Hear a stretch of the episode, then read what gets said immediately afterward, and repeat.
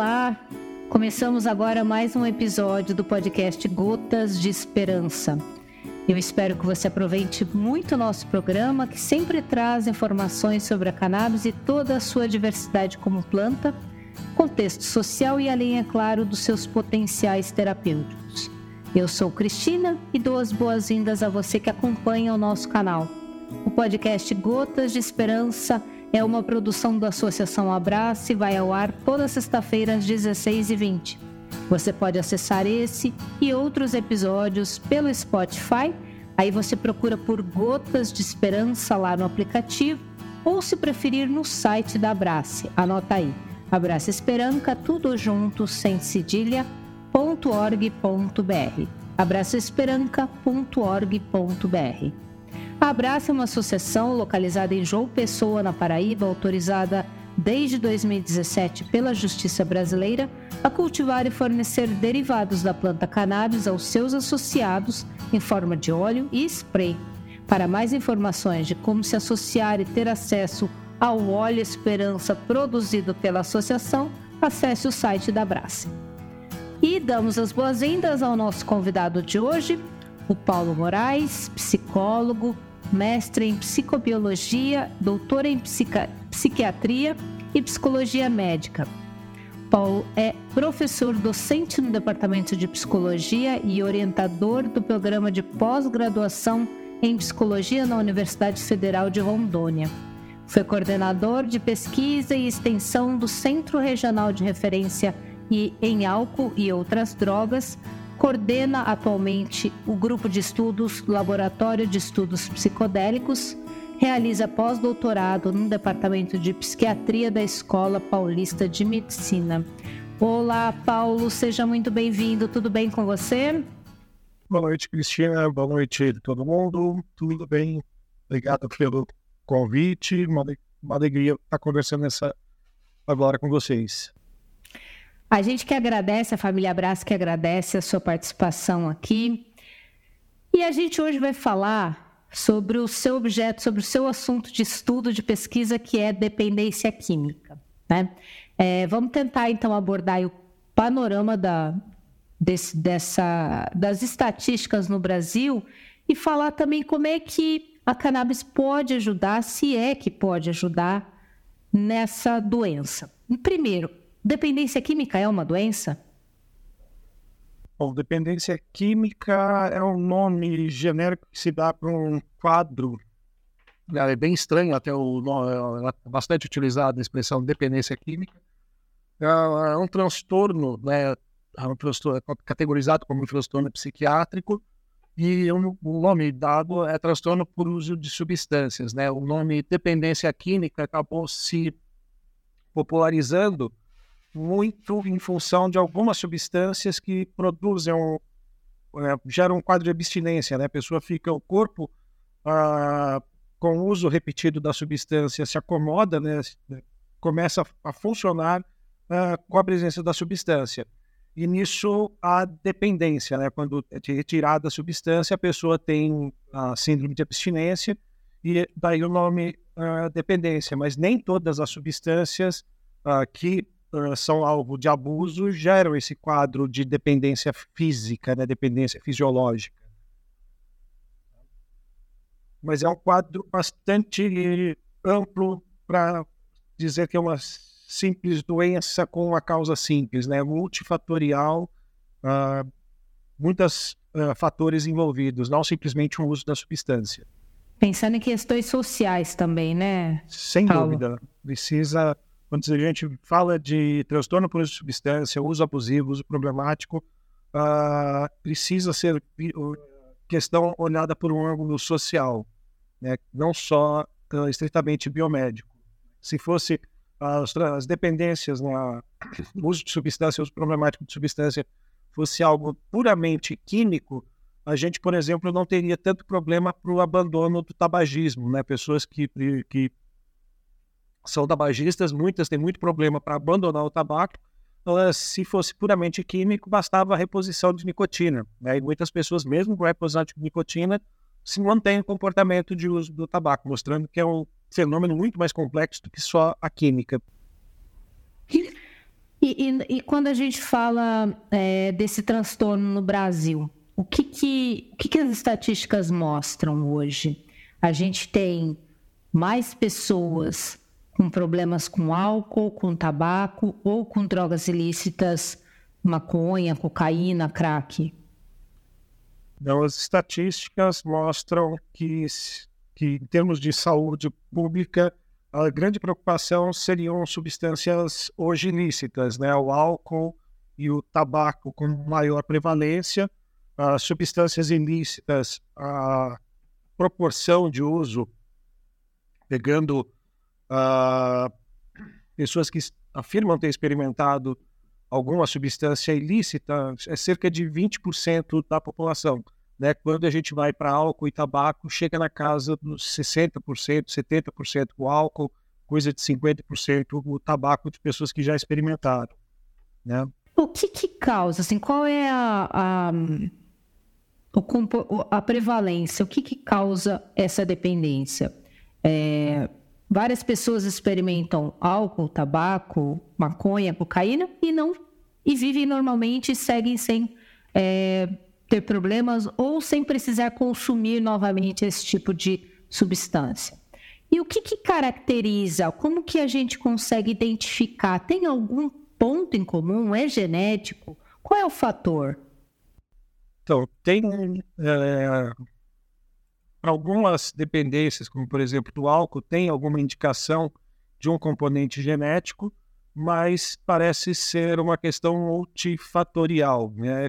Não é uh, todo mundo que utiliza droga que vai, alguma substância, que vai desenvolver dependência, mas algumas pessoas expostas a alguns fatores de risco uh, pessoais e sociais acabam sendo mais dispostas. Né? Tem, a gente conhece alguns fatores de risco, principalmente vinculados ao desenvolvimento, né, a, a fase de a infância, adolescência, uh, que podem facilitar o uso uh, disfuncional na vida adulta. Né? Um dos fatores que uh, merece preocupação e atenção é a idade de uso, né, a idade de experimentação das substâncias. Quanto mais uh, tardia se dá a experimentação de alguma substância, menor a chance da pessoa uh, desenvolver um padrão adaptativo de uso com relação a essa substância. Uh, também a questão da frequência de uso, né, dependendo de como a pessoa gerencia seu modo de uso, uma baixa frequência de uso, mesmo de substâncias que podem uh, estar associado a dependências, uh, não necessariamente vai a pessoa desenvolver uma dependência tendo uma frequência de uso baixa, né? Mas o que causa é um, é não, não tem, não dá para definir uma causa, né? Mas muito, muitos dos fatores de, de, de risco e também de proteção são de vínculos de questões de desenvolvimento e uh, vínculos sociais. Vínculos sociais, recursos sociais para lazer, para cultura. Sim, com certeza. E, e Paulo, a, a gente ouve muito, né? principalmente as pessoas que, que não, não têm tanta familiaridade com o tema, o senso comum, enfim, que a porta de entrada para outras drogas é a maconha. A gente já viu que tem é, pesquisas que mostram que não, ao contrário, é a porta de saída. Como é que a gente explica essa relação?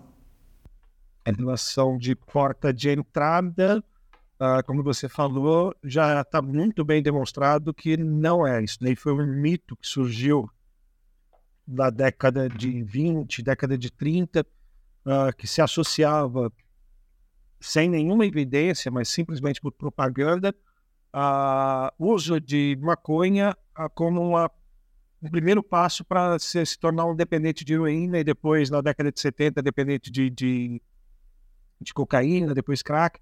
Né? Sempre foi apresentada a maconha como porta de entrada, mas isso muito mais por uma questão de propaganda proibicionista do que por evidência mesmo. Quando se fala em termos de substância que facilita, que está associada ao uso de outras substâncias, essa é o álcool. Né? A bebida alcoólica, uma pessoa que consome bebida alcoólica, ela está mais uh, disposta e vai estar mais exposta a situações que favoreçam ter acesso a outras substâncias do que a, a maconha. Né? A maconha, pelo contrário, né, dessa noção de porta de entrada, o que tem se observado em pesquisas relatadas é a possibilidade dela ser uma ferramenta para a saída de quadros de dependência mais severos. Né? Por exemplo, no Brasil, alguns estudos mostrando uh, o uso da maconha como uma, uma estratégia para fissura de crack em usuários de crack, que é uma dependência, um quadro de dependência muito mais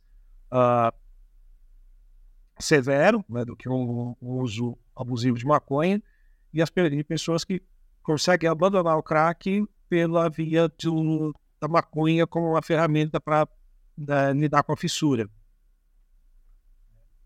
E também nos Estados Unidos, os estados que têm a legalização uh, se observam uh, alguns dados mostrando que uh, pessoas que estavam usando outras drogas, né, no caso especificamente opiáceos, né, drogas que têm o potencial de dependência grande e até um risco de mortalidade grande, para em estados que têm a legalização da maconha, tanto para uso medicinal como para uso adulto, uh, essas taxas, taxas de, de, uso de opioides são menores, né, de mortalidade e de overdoses também. No mundo ideal, no Brasil, no mundo ideal no Brasil, a maconha poderia ser implantada, poderia estar dentro da, é, das políticas públicas de redução de danos para essa população é, falando, por exemplo, na Cracolândia, ela poderia ser usada para essa população, para redução de danos? Então, uh, usando a expressão que você falou, né, a Cracolândia, que é chamado de Cracolândia no, nas grandes metrópoles do Brasil, uh, o nome está muitas vezes equivocado. Né? A maior parte das pessoas que uh, se aglomeram nessas regiões se for falar de uma substância que elas utilizam, é o álcool. Né? Algumas utilizam o crack, outras substâncias, mas a grande maioria, o álcool, poderiam ser chamadas de álcoolândia. E a maconha poderia ser, né, se tivéssemos políticas e não tivéssemos num ambiente proibicionista, acredito que os, uh, maconha poderia ser uma, uma estratégia bastante econômica e, e eficaz para esse tipo de, de situação. Com um, um contraindicativo de que muitas pessoas em situação, por exemplo, de Cracolândia, de, de, dessas situações, está numa situação de vulnerabilidade social e um dos efeitos adversos, essas pessoas precisariam também ter outro suporte porque, por exemplo, muitos, uh, isso pesquisas aqui feitas em Porto Velho, de moradores de rua que não, não, não se dão ao uso da maconha por causa da larica que ela causaria, que ela causa, e o apetite não ter o que comer depois. Né? Então, dessa estratégia com uma redução de danos precisa de uma, um suporte de outras, em outras áreas também. Mas do ponto de vista de uh, possibilidades, a gente tem evidências de que seria muito interessante né, e efetivo. A gente tem um dado aqui, eu não sei se esse dado está atualizado, mas eu estou pegando aqui no Ministério da Saúde, que o SUS registra mais de 400 mil atendimentos é, de pessoas com transtornos mentais, comportamentais, devido ao uso de álcool e drogas. Eu não sei se esse dado está correto, se a gente pode falar em epidemia. E eu queria relacionar essa pergunta, essa, essa afirmação, esse dado, à questão do proibicionismo.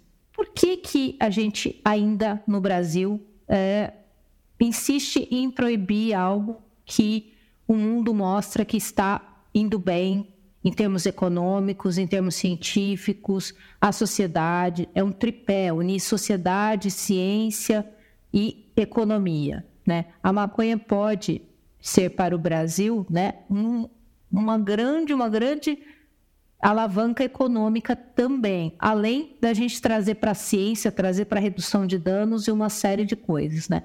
Na sua opinião, por que, que você acha que ainda a gente vive num país muito retrógrado ainda?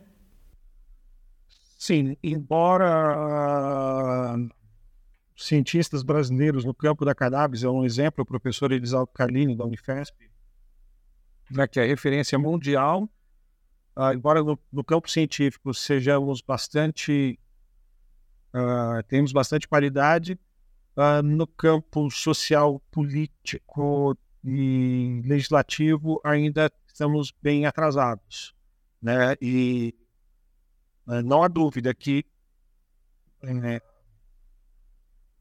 esse, não há dúvida não, mas esse ambiente proibicionista ele favorece essa dificuldade de acesso a isso, a medicação, dificuldade de acesso a estudos, daí isso cria uma, um viés de publicação, a gente tem poucos estudos, relativamente poucos estudos, um dos argumentos que a pessoas que são contrárias à, à legalização da, da cannabis, da maconha, utilizam é da, da, pouca evidência, mas essas poucas evidências elas são decorrentes de uma política de financiamento que privilegiava a criação de evidências para efeitos adversos. E uma possibilidade no Brasil desses atrasos é, que você citou para o Brasil a, é a nossa condição de grande consumidor de mercado psicofarmacológico de multinacionais. Né? O Brasil é um dos grandes consumidores de psicofármacos, embora a gente tenha tido a reforma psiquiátrica na década de 80, isso não se efetivou em termos de tratamento ambulatorial, acabamos tendo um processo de uh, medicalização uh, crescente. Tá? E do ponto de vista das possibilidades terapêuticas que a maconha possibilita e sem muitas vezes a necessidade de grande aparato laboratorial né, para se extrair medicamentos da planta, é algo relativamente fácil e acessível.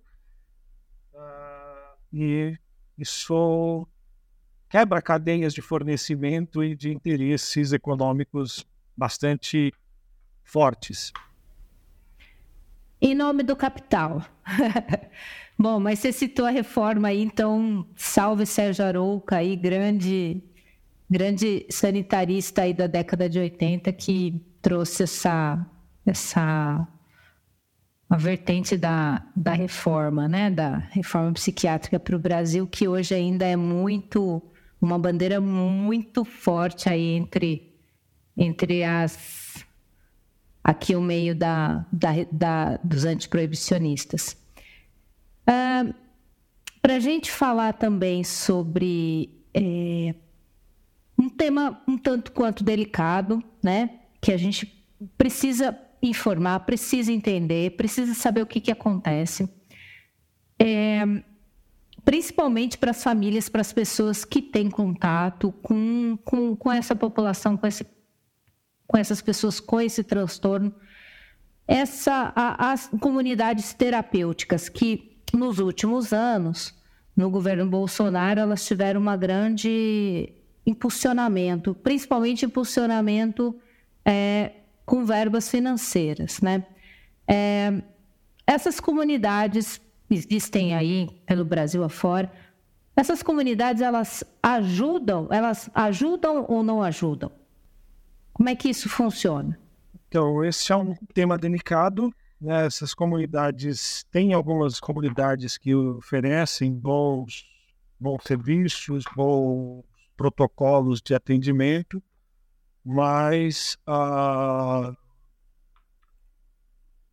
a qualidade da uma parte razoável, se não a maioria daquelas uh, instituições, casas que são chamadas de comunidade terapêutica, uh, oferecem um tipo de atendimento, de tratamento que deixa muito a desejar. Né? São muitas vezes são programas que envolvem simplesmente a retirada da pessoa do seu meio familiar, do seu meio social e uh, mantida em um espaço uh, seguro, porém uh, artifici artificialmente seguro e organizado, né?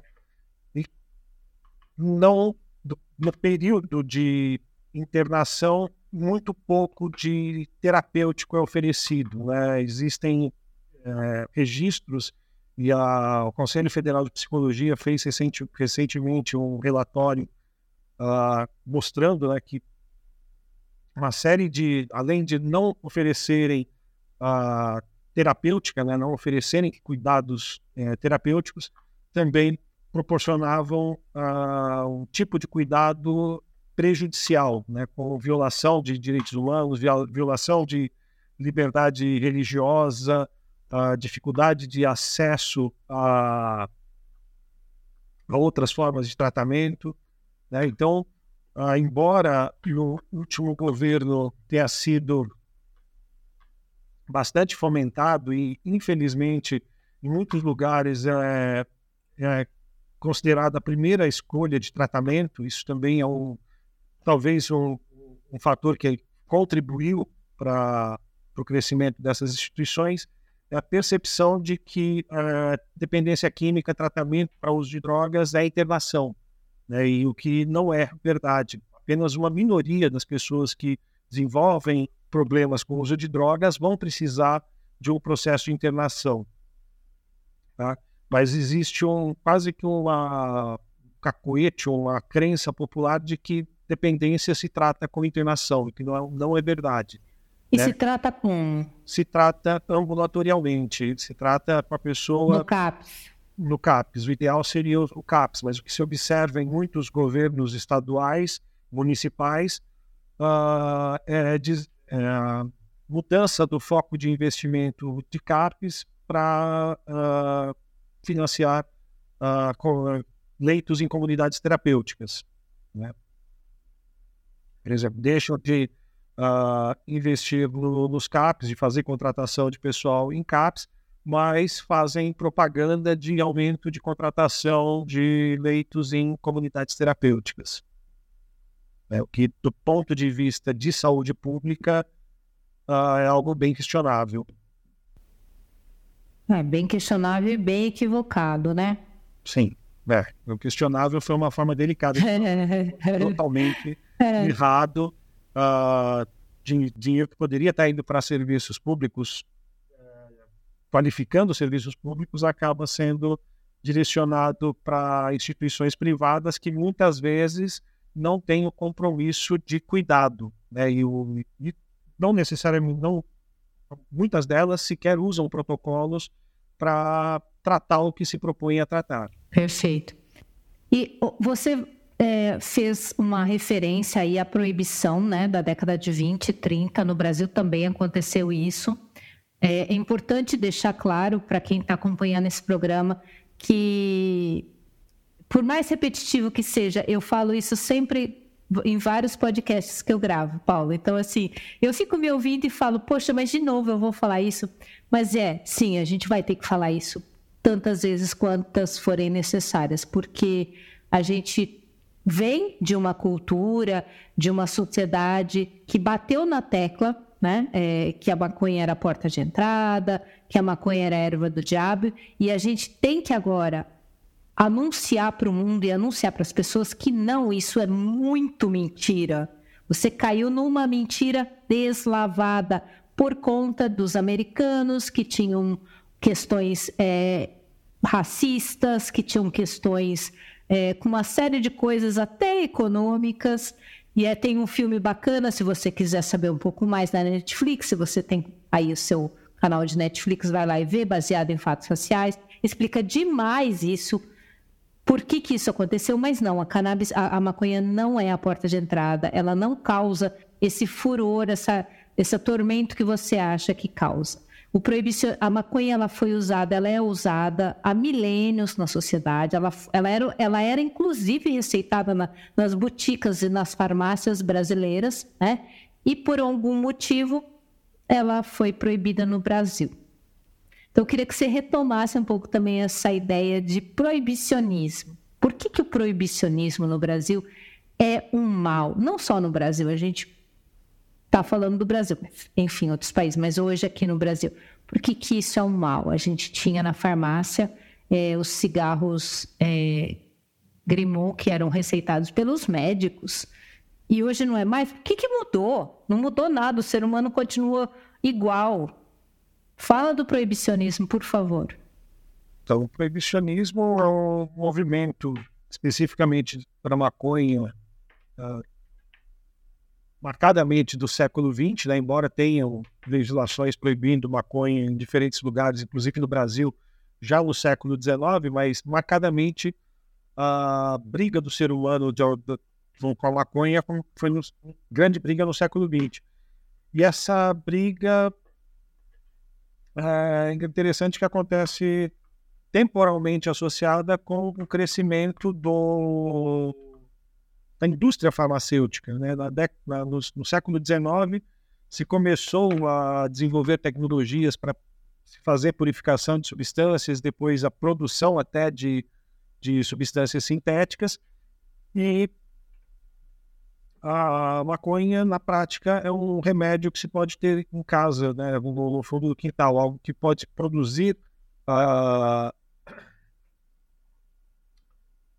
uh, algo de fim medicamentoso, é relativo, estando, sendo algo legalizado, né, algo sem a, a proibição, algo que estaria no, no quintal das pessoas e que acaba gerando, como, como já, já, já falamos no antes, né, a questão do, do capitalismo, dos interesses econômicos e também interesses raciais, como você bem tocou, que é uma forma dessa cultura, a maconha não os europeus e americanos brancos, uh, também americanos quando eu falo, inclusive sul-americanos brancos, não era uma substância de, de uso corrente, né? se usava era para fins medicamentosos, mas era muito mais usada para a população negra, a população mexicana, e uh, se tornou uma grande ferramenta para perseguição dessas populações. Né? E ainda hoje no Brasil a gente tem isso.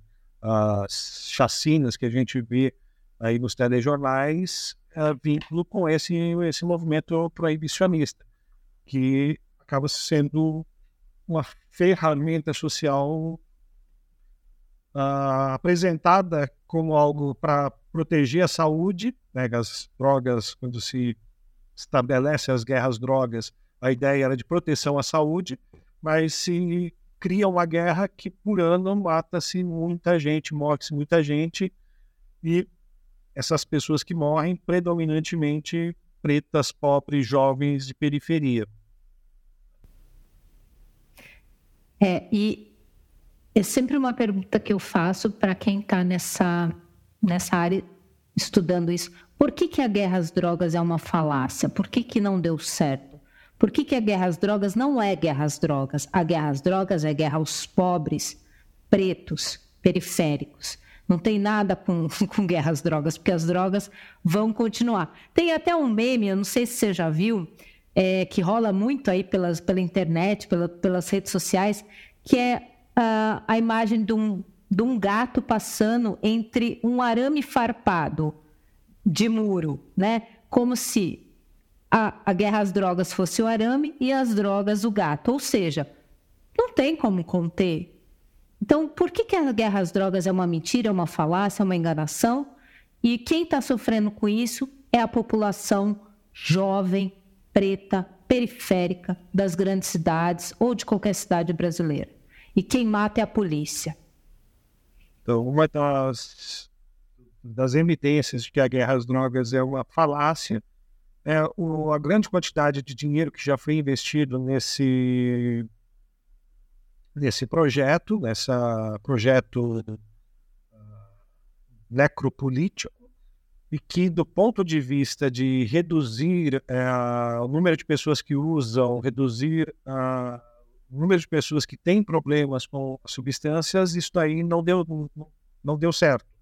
Né? O número de pessoas que têm, é, que proporção de pessoas que têm dependência, que, que têm problemas com as drogas, uh, segue mais ou menos em termos proporcionais, mais ou menos desde o início do, da guerra às drogas. Se a gente for pegar em termos numéricos, né, desde a década de 70 para cá, só é crescente o número de pessoas que utilizam drogas, mesmo, mesmo drogas ilícitas. Tá?